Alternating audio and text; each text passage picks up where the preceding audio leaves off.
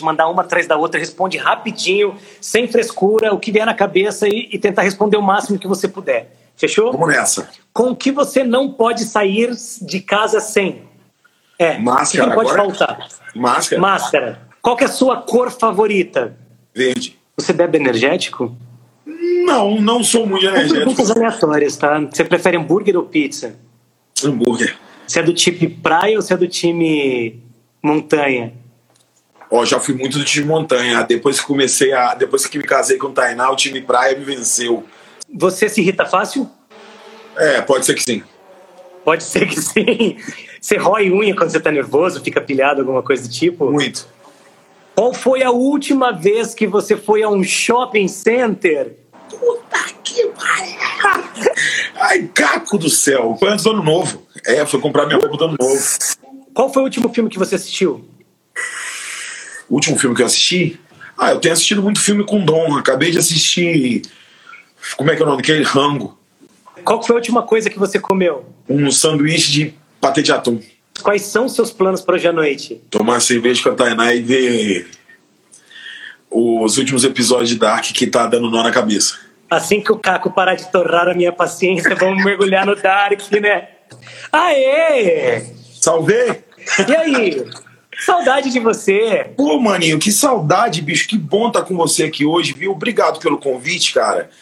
É, Eu que te agradeço por disponibilizar um tempinho para trocar uma ideia aí comigo, pra gente falar de música, de coisas legais, viu? Pô, que bom, bicho. É porque a gente tem um contato, né? A galera não sei se sabe, mas a gente tem um contato de no mínimo 7 a 8 anos, assim, né? Acho que a primeira vez que eu te entrevistei, Vitinho, eu cheguei pra você e falei, mano, que voz incrível que você tem, cara. Sabe, falei, não sei se você lembra dessa história. Eu usei até a expressão, falei, cara, você é uma voz de negro mesmo, assim, aquela voz poderosa que vem da Lembro. raça, saca? Você lembra disso? Lembro, cara. Isso, isso foi uma das coisas que me marcou muito. Me marcou muito, porque eu não lembro se foi acho, que programa ou se foi um show, porque foi a, uma, uma das primeiras coisas que me disseram assim, da, logo que a gente começou a caminhar, saca? Então foi muito especial pra mim, porque você era um cara que eu já admirava da rádio, já admirava da, do, do, do programa, sacou? Do programa da Mix. Pô, obrigado. Eu já te admirava dali, tipo, quando falou, cara, a gente vai estar no programa do Caco, eu falei, caraca, meu irmão, pra mim é. Ah, que Tô com a demais. Sabrina Parlatório, tá ligado? É, é da, é- da minha época, porra. É, é. Da minha também, MTV, diz que MTV. Adorava. Sabrina. Maravilhoso. Essa pandemia me trouxe pra perto da família, porque em 2019, quando o Dominique nasceu, é, o 1120 não parou, saca? A gente foi tocando, tocando, é, Los Angeles, Miami, voltamos, aí fizemos Rio Grande do Sul, uma turnê no Sul, e fomos para Los Angeles. Aí voltamos de Los Angeles, aí dei uma paradinha e Japão, no final Lenha de novo. E quando eu voltei do Japão, eu falei, gente, cadê o neném que tava aqui? O moleque já tinha espichado. Eu tenho um filho que já cresceu. O velho, quando eu saí daqui, ele era um bebê. Então, assim, quando. E, e- e- e agora, bicho, quando, quando- quando começou dessa quarentena, cara, eu e Tainá, a gente descobriu um mundo, assim, velho. Eu Sabe? imagino, cara, eu falo de você, eu te fiz essa pergunta porque eu passei 12 anos da minha vida na Mix trabalhando muito. Os Pode últimos crer. quatro anos foi uma loucura, porque eu entrava na TV de manhã, fazia ao vivo da meio-dia às duas, depois eu entrava ao vivo das sete às nove na rádio, no mesmo dia. E quando aconteceu tudo isso, eu falei, cara, o que, que eu faço com o meu tempo? Sabe, foi a primeira dúvida que eu tive. Porque no primeiro momento você fala, ah, vou assistir coisa, vou ler um livro, vou estudar e tal. Só que chega uma hora que isso enche o saco. Não é Já isso? fez tudo. Já é, fez você tudo. já fez tudo que tinha para você fazer. E aí você começa a, a entrar numa de querer produzir, produzir, produzir. Se você não, não se cuidar, você acaba fazendo muito mais coisas do que você faria em dias normais trabalhando real, né? Assim, trabalhando, saindo e tal. A gente tem que tomar cuidado, senão a gente acaba fazendo mais do que a gente faria em dias normais. É, e é bom também, às vezes, você parar na frente do sofá, catar um palito de dente e ficar arrancando sujeira debaixo da unha do dedão do pé, saca? Sim! Sim, é? porque isso é viver. Porque isso é viver. Essa. Como é que eu posso dizer? É, essa coisa de estar tá procurando sempre, eu tenho que fazer, eu tenho que produzir, eu tenho que fazer, eu tenho que trampar, não tenho que quando a gente para, eu e Tainá, quando a gente senta aqui e consegue ver três episódios da temporada de Dark, nós paramos um pro outro e falamos assim: caraca, isso é relaxamos. relaxamos. Dominique dormiu e a gente conseguiu relaxar. Porque ah, com, criança, com criança aquele negócio, a gente divide muito tudo aqui, sabe, Caco? Acordo, é, ela vem tomar café comigo com Dom, ela fala, amor, tô indo lá vai para o escritório, aí eu venho aqui com o Dom, ponho ele em pé, porque a, a síndrome de Down, né, bicho, ela tem certas peculiaridades. O Dominique, ele precisa de fonoaudiólogo, ele precisa de, uhum. de, de, de, de, fisioterapeuta. Então, agora, nesse momento, bicho, a gente tem que se virar do jeito que dá. Nós não somos fisioterapeutas, nós somos pais. A gente não vai fazer uma, uma, um exercício com a mesma excelência que ele faria, mas estamos aqui para aprender. Isso é uma das coisas que eu queria te perguntar até. Como é que está sendo essa experiência de ser pai do Dominique, né, com, com síndrome e tudo mais, cara, para você, assim, como é que está sendo? Eu acredito que muitos desafios e muitos aprendizados e muitos momentos incríveis ainda estão por vir, né, porque ele é muito petitico ainda. Sim, sim, e é quando você descobre a, a síndrome, né, quando você descobre, descobre que o seu filho tem a trissomia do 21, você, você começa a pensar: gente, e agora? Ó, o Noah, o Noah tá aí também, Noah é um amiguinho do Dom. e é isso, é isso aí que, que, que é a maneira que eu te falar. A gente tá fazendo tudo de casa. E o, e o Dominique, quando você se descobre pai de uma criança né, com a síndrome de Down, você, você, como é que eu posso dizer? Você descobre um mundo novo o mapa do game ele abre uma área diferente. Ele, você, como diria, né? Você está esperando desse, que seu avião desça na Califórnia, mas ele desceu na Suécia. E você não sabe nada de sueco, você não sabe falar aquela língua, você nunca estudou aquela cultura, porque até então você quer ir para a praia, né, tomar cerveja e sol. E Exatamente. quando você chega e vê que essa Suécia é praia, cerveja e sol, sua vida muda, cara sua vida muda, porque é, é, eu, e a, eu, eu e a Tainá, a gente ficou dois meses né, esperando o cariótipo é, chegar, e quando chegou a gente tomou um susto, mas logo depois a gente foi vendo as coisinhas dele, e cada dia dele, cada coisa que ele faz é uma vitória, sabe? E tem um gosto especial. Deve ser. Deve, a, nossa, deve ser. Até assim, outro dia ele não sentava.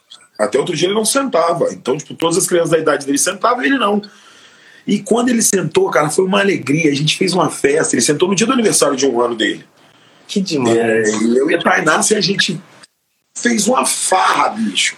Porque tudo para nós tem uma, uma, um, um, algo especial. Porque a inclusão, a, uhum. inclusão não, a, a inclusão não é colocar rampa de acesso. A inclusão não é colocar é, informação em, em braille. Isso é obrigação. Isso é obrigação. A inclusão, bicho, é, é, é você ter essas pessoas cada vez mais próximas e tratar igual para igual. Sem infantilizar ninguém, sem, coi sem dar uma de coitado. Porque tudo que a gente quer, tudo que eles querem é a mesma coisa que a gente quer, velho. Ser entendido. Nenhuma criança, nenhuma criança nasce racista, nenhuma criança nasce, nasce má cruel. Isso aí vai aprendendo com o tempo com os próprios pais em casa. Criança repete basicamente o que pai faz em casa, cara. É isso, então a gente tem essa missão, cara. No Brasil, a gente vive isso todos os dias. O país é dos mais violentos que a gente tem no mundo contra todo tipo de pessoa, sim, mas contra a comunidade negra é um absurdo. E a gente não viu quase ninguém falando disso depois que saiu a matéria no Fantástico. Inclusive, demoraram para falar, né? Aconteceu em maio, foi sair domingo agora no Fantástico, e as pessoas mal falaram, você mal vi artistas postando. E até achei legal que você postou assim, é, e aí, cadê as fotinhos, né? Cadê as imagens? Cadê a tela preta, cadê as hashtags? Cadê a tela cadê... preta, exatamente. Porque eu sou preto tem 32 anos, cara. Saca? Eu não virei preto depois que eu, que, como dizem, depois que eu fiquei famoso, não. Sabe? É, porque até porque depois que eu virei famoso é muito fácil. Eu até digo que eu virei um preto diferente. Que aí eu posso entrar em boate sem pagar, eu posso sentar na melhor mesa do restaurante. É, então. E as pessoas é, vão te receber bem pela posição social que você adquiriu, né? Exatamente. Uhum. Tá? Então, assim, onde a gente vive num país que onde tudo começou a dar errado foi quando trocaram o primeiro espelho por galinha, o primeiro espelho por, por lança, e descobriram que isso era bom, tá errado. Tá errado. Então, tem nós temos escravo, nós, nós temos. Nós temos, nós, nós temos escravos de várias classes sociais aqui no Brasil, sabe? Exato. É, e o preto, ele, ele, é, ele é só o bode expiatório de tudo isso há mais de 400 e 500 anos. Porque, ah, mas é porque na periferia onde acontece a maioria dos assaltos. Ah, mas é porque, porra, meu irmão, ninguém parou pra ir lá ver. Porque uma coisa que eu te digo é ser o preto do reggae. Porque o reggae tá em tudo que é canto. Eu e o, Mar... eu, eu e o Marcelo não. Marcelo Mirador Almadien fez uma observação muito linda num grupo que a gente tem, que ele colocou. Ele colocou uma observação num grupo que a gente tem, tipo assim. Dona Maria deixou namorar sua filha, é um reggae. Sente a vibração que o som chegou, é um reggae. O nosso santo bateu, o amor da sua vida sou eu, também é um reggae. O reggae está em todos os lugares. Mas aonde estão os cantores de reggae? Cara, se você parar para pensar, hoje é, é, até uma crítica musical também, falando um pouquinho, já que a gente trouxe gatilho e depois vai falar de outras coisas. Mas o Brasil hoje, fora do Brasil, também tem muito isso da indústria. Mas o Brasil cada vez mais está seguindo por um caminho que eu, eu acredito ser sem volta. Música de baixa qualidade, música ruim, com cantores ruins e com e sem nada para dizer e que também é bacana, eu acho legal. Mas cadê os cantores de samba? Cadê os Onde está Jorge Aragão? Onde estamos, onde estamos com Jorge Aragão? Onde nós estamos com, com Martim da Vila? Onde é que tem um filme brasileiro falando sobre a vida desses sambistas? E a gente está entrando numa parada muito do comercial que já era muito forte, mas que tá, cada vez está mais presente. Então, as, as gravadoras não têm mais interesse pelo que não dá resultado, ou seja, é um trabalho não pronto, e tá todo mundo caminhando para isso, eu acho. Tá todo, mundo, tá, tá todo mundo trabalhando com música, tá todo mundo trabalhando com música, mas com a falta de interesse do cacete na música. Entendeu? Sim. Tá todo mundo querendo acertar a fórmula, acertar a música boa, acertar aquela que vai todo mundo. Ah Gente, tem escritório para fazer música hoje em dia, pelo amor de é, Deus. Não vai existir escritório. isso nunca mais. Não vai existir isso nunca mais. Não, então, tipo, Entendeu? escritório que a pessoa vai lá e liga. Oh, é, é da, da Vitinho Enterprises? Então, eu queria comentar três músicas falando de disso, disso, disso. E aí você faz aquela música, tipo, começo, meio, fim, repetindo a mesma coisa o tempo inteiro e tal. E lembrando, não estou criticando o, o cenário, porque a gente tem espaço para o funk, tem espaço para o reggae, tem espaço para todo mundo. O problema é quando está muito fechado e não abre espaço para outras coisas. Por exemplo, eu sempre costumo dizer que o rock and roll deu uma morrida porque as pessoas migraram. Vários cantores da década dos anos 2000, agora 2010, galera do emocore, todo mundo virou cantor sertanejo, porque se prostitui, porque vai para onde dá dinheiro. E aí também tem uma outra coisa que no reggae tem, que você vai concordar comigo, alguns, não são todos, mas vocês são uma turma unida. Você está conversando com uma Neva, que conversa com uma Jen, que conversa com ponto de equilíbrio, e vocês vão fazendo ali com a galera toda e vai uma montando conexão. uma parada.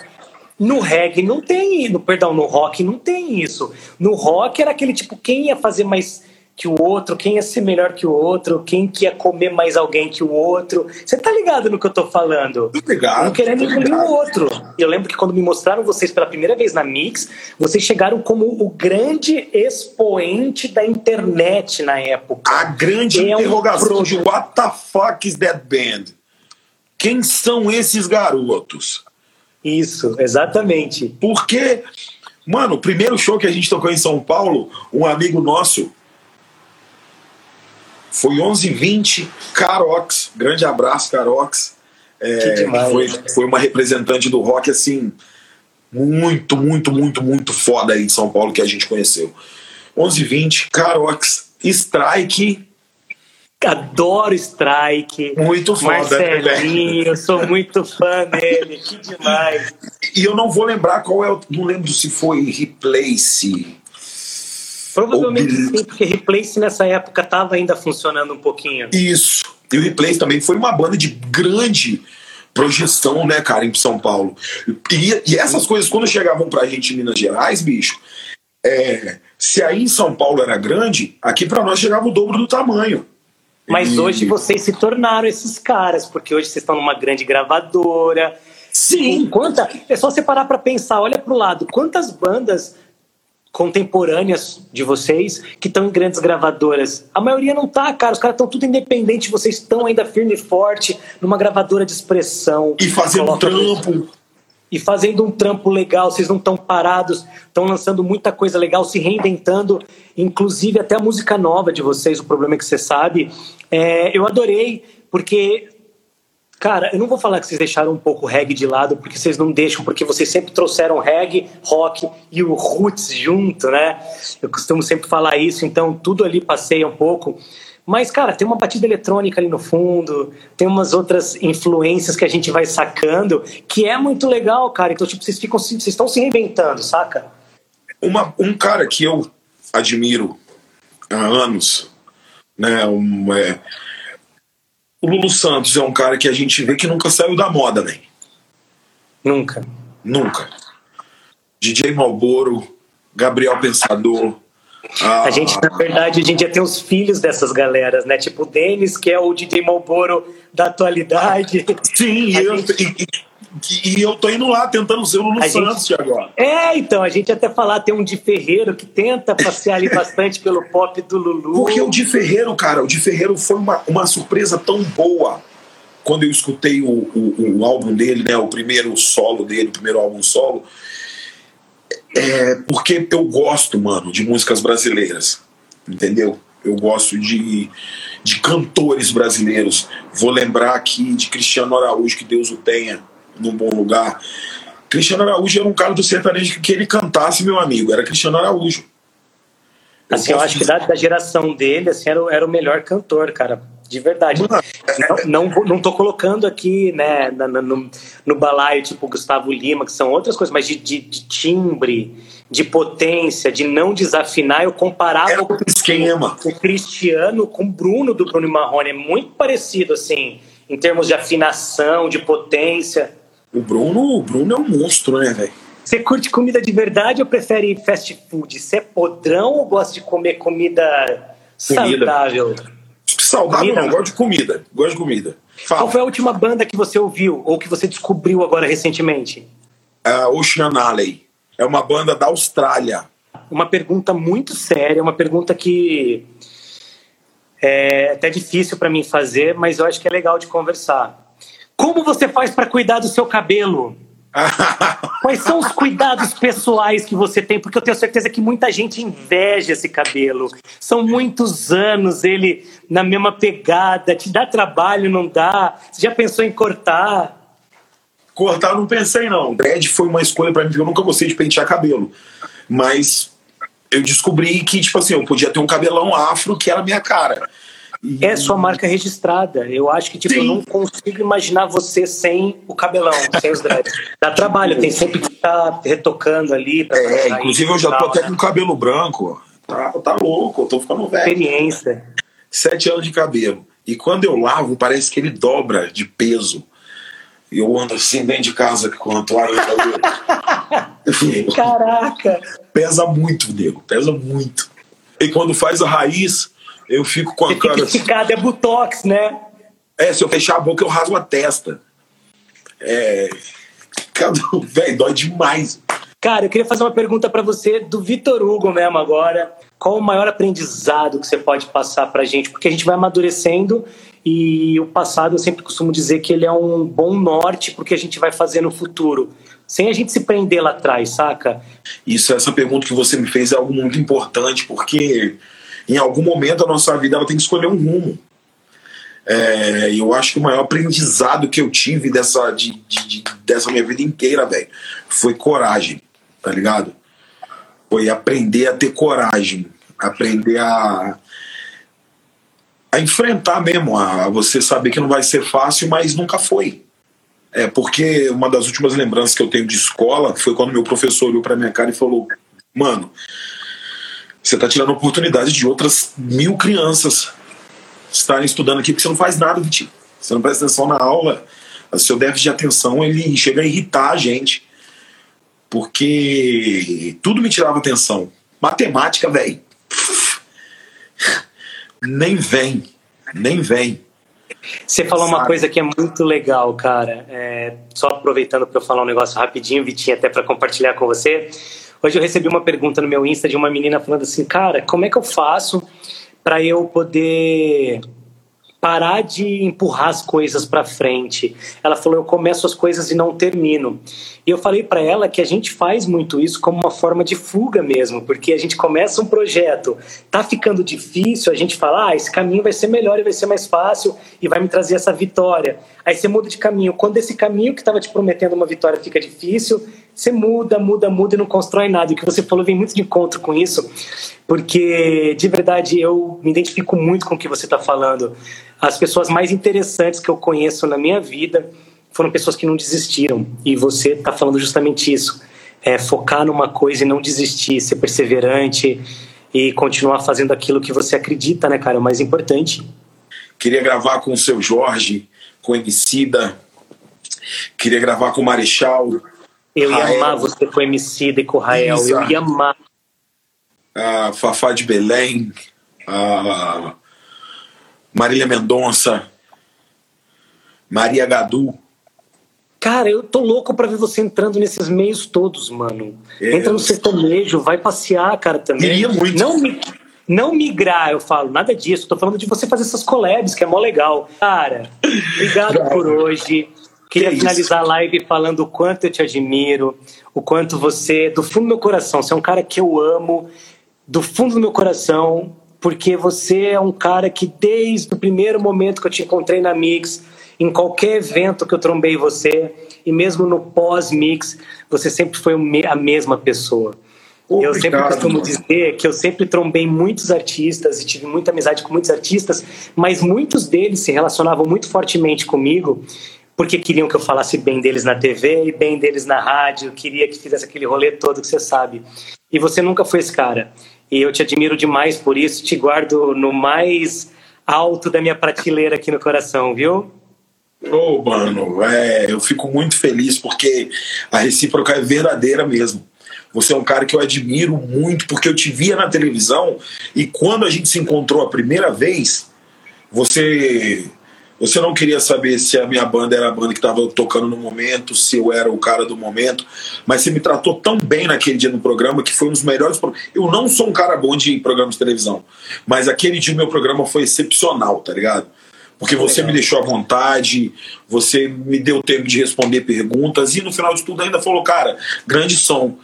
Primeiro você fez o seu trampo, você me viu como trabalhador e depois você disse parabéns então, é mano, isso. Eu agradeço mesmo, agradeço mesmo por, pelo carinho pela força que você sempre teve por mim, pela minha família. É... Enfim, mano, é, aonde é, você estiver. É um carinho pela família. Aonde você estiver, é foda porque eu vou estar lá também. Me deixou até emocionado, cara. Ó, beijo enorme, dá um beijo na Tatá. Dá um beijo aí no filhote quando ele acordar também amanhã, se Deus quiser. Amém. Uma noite tranquila de sono para ele. Deixa comigo. E a gente se vê em breve, seja nos palcos aí, em algum rolê. Vai ser super legal, viu? Amém. Fiquem com Deus. ah, você tava com violão e eu não botei você para cantar nenhuma vez.